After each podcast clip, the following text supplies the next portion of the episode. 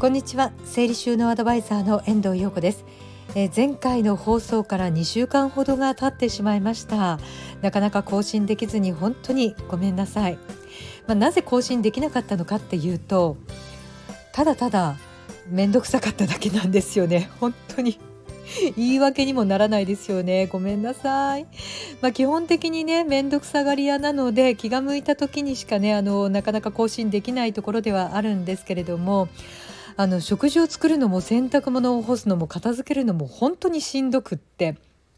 で一日中何にもしてないのに何にもしたくないっていうそういう状態がね続いていました。まあ、あの仕事がね本業の方の仕事が増えてきたのでそれをこなすだけで精一杯っていうところもあったんですがまたコロナウイルスがね勢いを増しているのでやっとね仕事が戻りつつあったところにまた何にも仕事がない日々に逆戻りなのかなと戦々恐々としています。まあ、そんな中先日ねたまたま読んだ本に大きなヒントがありました。面倒くさい気持ちの根源はやらなきゃいけないと思ってしまうからなんだそうです。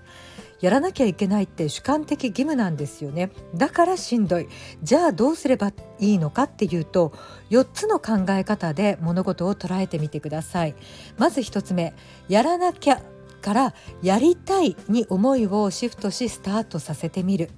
やりたい家事なんて一つもないなんて声が聞こえてきそうなんですがだからこそやらなきゃいけないことを減らす。そしてやる必要のないことはやらないという選択があってもいいと思います。そして2つ目やらなきゃいけないと思わないこと。やらなきゃって思うのはどうしてなんでしょうか？実は自分で自分に首輪をはめて窮屈な思考になっている可能性があります。やりたいとかやってもいいと思うようにすることで自分自身に余裕ができるんですよね。そして3つ目やらなきゃと思ったらもういろいろ考えない。ぐだぐだ考えずとりあえず手を動かすって大事なことです。そして4つ目はやりたいとかやってもいいと思えるように工夫してみる。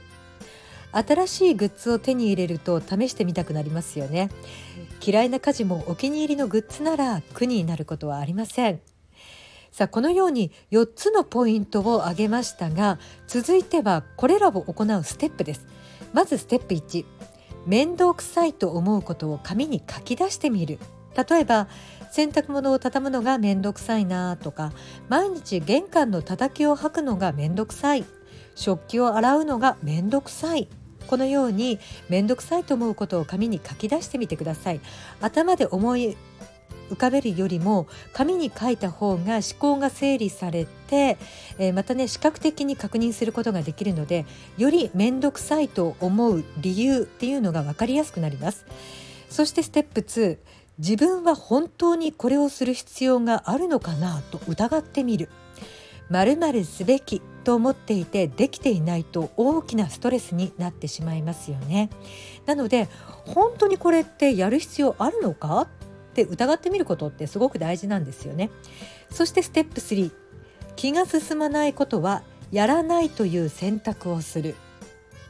まるすべきやらなくてはいけないっていうことをやる必要はないに置き換えてみてその理由を考えてみる。えこういうふうにしてみればあれ？やることが当たり前だと思っていたけどなんでやる必要性ってあったんだろう？やらなくてもいいんじゃない？っていうことにね気づけたりするんですよね。案外無駄な労力を今まで払ってきたことまたそれができないことにストレスを感じてきたっていうことに気づくことがあります。え無駄を取り除くステップを紹介しましたがそれでも行動に移せないって思うのであればとにかくやってみることが大切なんですよね。そして面倒くさいっていう気持ちに勝つためには効率性よりも継続のしやすさを率先っていうか優先ですね。してみてください。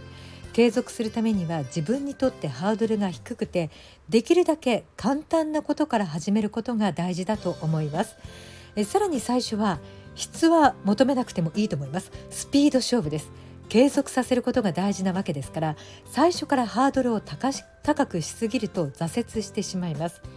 小さく始めて大きな成果を得るって遠回りなようで実は一番近道だったりするんですよね。